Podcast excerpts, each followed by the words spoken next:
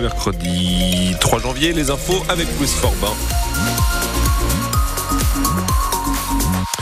Et à 18h, nous sommes aussi sur les routes de la région. Vous rappelez que la 16 a rouvert à la circulation totalement. Voilà, puisque tout à l'heure, c'était seulement sur la voie de, de gauche et puis maintenant la voie de droite a là aussi rouverte. Donc vous pouvez rouler euh, normalement sur la 16. Attention aussi à ces inondations. Beaucoup de départementales, beaucoup d'axes secondaires sont touchés donc euh, par les inondations. C'est compliqué. On fera le point complet après les informations de Louise Forbin et ma chère Louise. La météo, c'est compliqué là aussi. Hein.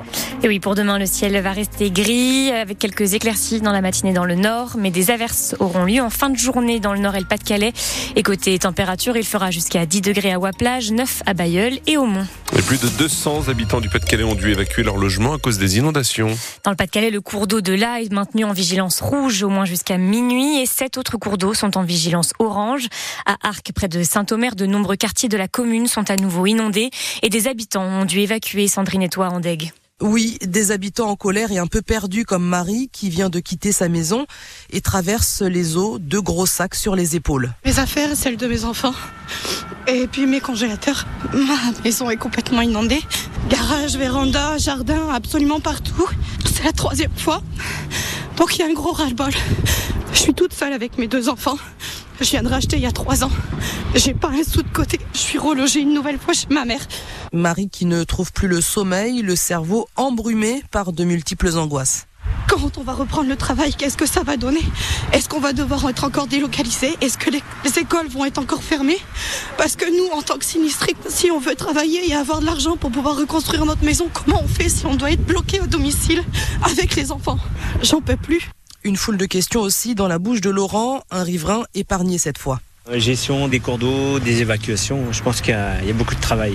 Qui fait quoi? Qui entretient les voies? Qui entretient les cours d'eau? Qui entretient les fossés? Et On ne sait plus en fait. Même la ville ne sait même plus à qui appartient tel ou tel fossé. Les prochaines 48 heures seront difficiles à passer, a prévenu la direction des sapeurs-pompiers du Pas-de-Calais. Et actuellement, plus de 10 000 foyers sont privés d'électricité dans le Nord et le Pas-de-Calais. 200 personnes ont été mobilisées par Enedis pour rétablir le courant. Et dès demain matin, quatre pompes de la sécurité civile doivent être opérationnelles dans le secteur de Mardik. D'autres moyens de pompage européens, venus notamment des Pays-Bas, mais aussi de Slovaquie et de République tchèque, sont en cours d'acheminement et doivent être installés vendredi. Le ministre de la Transition écologique, Christophe Béchu, a lui annoncé qu'il serait dans le Pas-de-Calais demain pour discuter avec des sinistrés et des élus. Le point sur la situation est à retrouver sur le site de France Bleu. Une personne est morte cet après-midi dans un accident de la route. La collision impliquant trois véhicules a eu lieu vers 14h sur la 16 au niveau de la sortie Marquise, direction Calais. Une femme de 61 ans est morte sur le coup. L'autre passager, un homme de 19 ans, est gravement blessé et a été transporté vers l'hôpital de Boulogne. Dans le deuxième véhicule, un Britannique de 74 ans en urgence absolue a été transporté vers l'hôpital de Calais. Et Louise, l'entrepôt Emmaüs à Saint-André-les-Lilles va devoir fermer ses portes. Le préfet du Nord a déposé un arrêté de fermeture ce mercredi. Depuis six mois, une vingtaine de compagnons de cette communauté ont installé un piquet de grève devant l'entrepôt. Ces travailleurs en situation irrégulière dénoncent un travail forcé de la part d'Emmaüs et réclament leur régularisation. Dans, un, dans le communiqué, le préfet Georges-François Leclerc fait état d'anomalies repérées lors d'une visite, notamment l'absence d'un système incendie adéquat. L'accueil du public n'est donc plus possible avant de réaliser des travaux.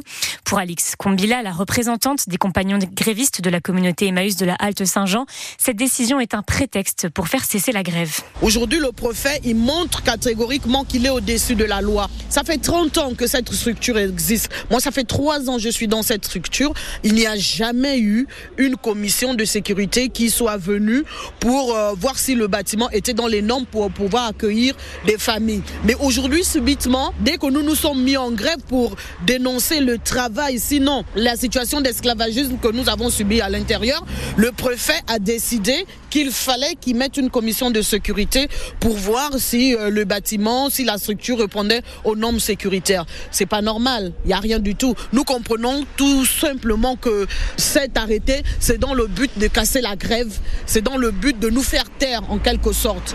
Des propos recueillis par Lison Bourgeois. Toutes les précisions sur l'arrêté sont à retrouver sur francebleu.fr. La grande chancellerie de la Légion d'honneur a engagé une procédure disciplinaire à l'encontre de Gérard Depardieu. Cette procédure fait suite aux propos à caractère sexuel tenus par l'acteur en Corée du Nord au sujet d'une petite fille. Des propos relayés par l'émission Complément d'enquête sur France 2. Gérard Depardieu est convoqué pour se défendre s'il le souhaite. En cas de sanction, trois scénarios sont possibles. Un blâme, une suspension ou une exclusion définitive de la Légion d'honneur. Le PSG Toulouse joue la finale du Trophée des Champions ce soir. Une rencontre qui se jouera au Parc des Princes plutôt qu'à l'étranger, comme c'est le cas depuis 2009 dans cette compétition, car la Thaïlande, qui devait organiser le match, s'est désistée. Une décision qui ne plaît pas aux Toulousains, qui pour certains ont décidé de boycotter le match qui aura lieu sur le terrain des Parisiens. Coup d'envoi de la à 20h45.